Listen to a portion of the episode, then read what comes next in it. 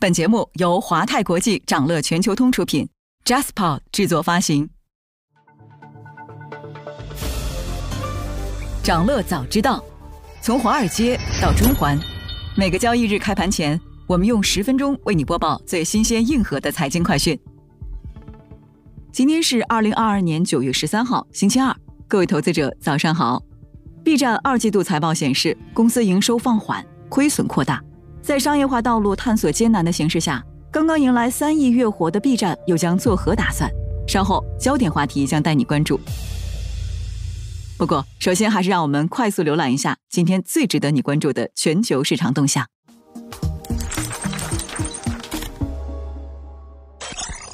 当地时间九月十二号，由于美元走软和市场对通胀已见顶的信心增强，风险偏好提振，欧美股指走阳。美股连涨四日，齐创两周高位；标普创六月以来最大四日连涨。欧股连涨三日，德意法股指涨约百分之二。美债收益率曲线陡峭化，长债收益率转涨，三十年期收益率再创八年新高。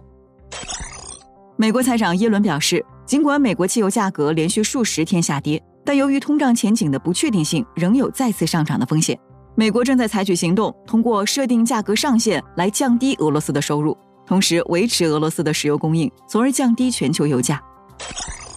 当地时间上周日，德国央行行长表示支持进一步加息。上周，欧洲央行历史性的加息了七十五个基点。据媒体援引知情人士透露，如果通胀形势并未改善，欧央行官员们准备在十月份的会议上再次大幅加息。此外，欧洲央行执委施纳贝尔也在周一表示。通胀率可能在近期进一步上升。为了及时让通胀回归目标，预计还会有更多的加息。受此消息影响，欧元对美元周一跳升至逾三周高位，英镑升至本月最高点。据彭博社周一报道，欧盟能源计划草案包括了强制削减电力需求以及对化石燃料公司征税。当地时间上周五，欧盟召开能源部长紧急会议，呼吁采取措施控制能源成本，并向市场提供流动性。预计欧盟委员会将于本周提出能源相关措施。受此消息影响，欧洲天然气在上周五大幅回落后进一步大跌，创七月末以来收盘新低。高盛预计，欧洲明年第一季度的天然气基准价格将跌至每兆瓦时一百欧元以下，将较目前的水平下跌百分之五十。日元持续走低，日本政府高官加强口头干预，但是收效甚微。市场正在密切关注日本金融当局是否将采取措施。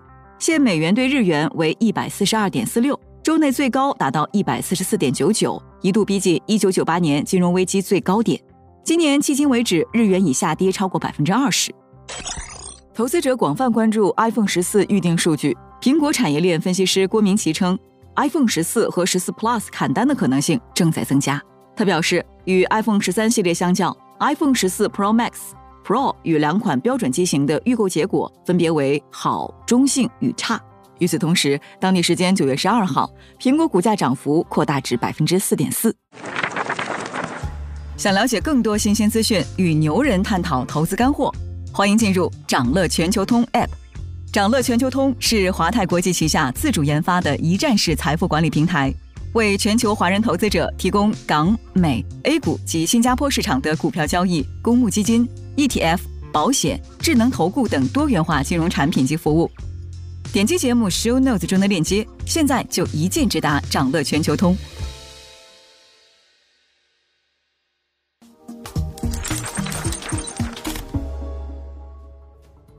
您正在收听的是掌乐全球通早间资讯播客节目《掌乐早知道》。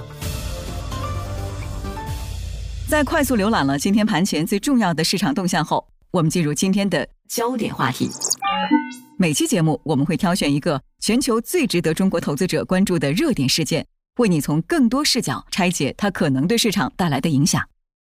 今天我们关注的是哔哩哔哩，B 站二季度财报显示，公司营收放缓，亏损扩大，在商业化道路探索艰难的形势下，刚刚迎来三亿月活的 B 站又将作何打算？当地时间九月八日，美股盘前，B 站披露的二季度财报显示，本季度公司营收达四十九点一亿元，同比增长百分之九，但首次同比营收增速掉落至个位数。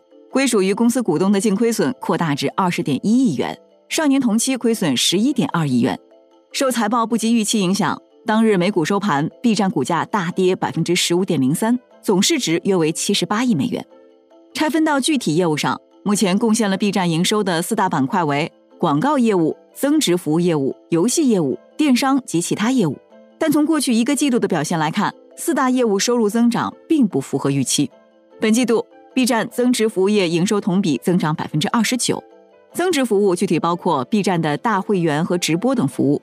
广告板块营收较去年同期增幅并不明显，B 站电子商务及其他收入相较于去年同期有百分之四的同比微增，游戏收入较去年同期同比下滑百分之十五，而这也是 B 站游戏业务同比下降幅度最大的一季。在包括科技公司在内的各个行业降本增效的大环境下，B 站的业绩表现并不乐观，营收放缓、亏损扩大的背后，反映了 B 站怎样的运营现状？一方面，B 站商业化模式难解，四大业务收入增长略显乏力，受限于没有贴片广告的传统，在在线视频的商业化探索上，B 站一直面临挑战。为此，公司不得不寻找新的盈利之道。比如，早前贡献了 B 站主要收入增长的游戏业务，本季度表现平平，极大的影响了整体营收。整体游戏市场增速放缓，游戏版号过审风险等等，也影响了 B 站游戏业务。此外，B 站的电商业务表现也不尽如人意，主要面临入局晚、业务受限的困局。B 站的电商业务带有较为浓厚的二次元属性，在一定程度上限制了受众的广度。而手办等二次元相关的魔玩周边商品大多集中在二级市场交易，B 站又难以实现垄断。此外，目前 B 站成长最快、占比最大的两大业务——增值服务和广告业务，增速均不及第一季度。以增值服务为例。大会员方面，二季度 B 站大会员数量同比增长百分之十九，至两千一百万。不过，B 站的月活用户约为三亿，而月均付费用户数为两千七百五十万，付费率约为百分之九，这个数字依然有提升空间。此外，在直播业务上，目前 B 站的策略是持续打造直播与 PUGV 生态一体化，激励更多的 UP 主成为主播。但整个直播行业正面临巨大的不确定性。今年上半年。广电总局等部门公布多项规范短视频直播的行业相关政策，市场担忧未成年保护和游戏直播监管会使各平台直播业务均受波及。广告业务方面，在疫情等宏观因素的挑战下，B 站的增长不及预期，增速创新低。分析认为，B 站广告大盘仍以品牌为主，效果为辅。在大环境不景气时，广告主也会更加青睐 ROI 高的短视频平台。营收放缓的同时。B 站二季度降本增效似乎未见效，那么 B 站的钱都花到哪儿去了？首先，B 站给 UP 主的收入分成占到了营收成本的四成，成本居高不下。与此同时，B 站还在持续收购投资新的游戏工作室，可能是本季度亏损差于市场预期的主要原因。分析认为，目前这些工作室旗下的产品都还处于研发状态中，合并后短期内无法贡献收入，但带来了研发费用的攀升。在商业化道路探索艰难的形势下，刚刚迎来三亿月活的 B 站将作何打算？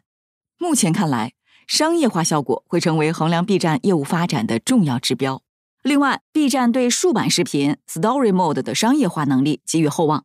本季度 Story Mode 同比增速高达百分之四百，远高于平台整体百分之八十三的增速。不过，这也引发了对 B 站抖音化的担忧。不过，追求用户数量的增长仍是 B 站业绩承压下的重要支撑。财报电话会上，B 站 CEO 陈瑞直言，有信心达到2023年四亿月活的目标。但也有分析认为，追求越活意味着今后势必越发激进吸收泛化用户，或将再次引发破圈阵痛，影响社区氛围。今天还有这些即将发生的日程值得你关注。当地时间周二，美国劳工统计局将发布八月 CPI 通胀数据。此外，德国八月 CPI、英国八月失业率、欧元区九月 ZEW 经济景气指数也将公布。韩国央行公布八月货币政策会议纪要。欧佩克将公布月度原油市场报告。想了解更多新鲜资讯，与牛人探讨投资干货，现在就点击节目 Show Notes 中的链接，进入掌乐全球通 App。以上就是今天掌乐全球通、掌乐早知道的全部内容，期待为你带来醒目的一天。祝您在投资中有所斩获，我们明早再见。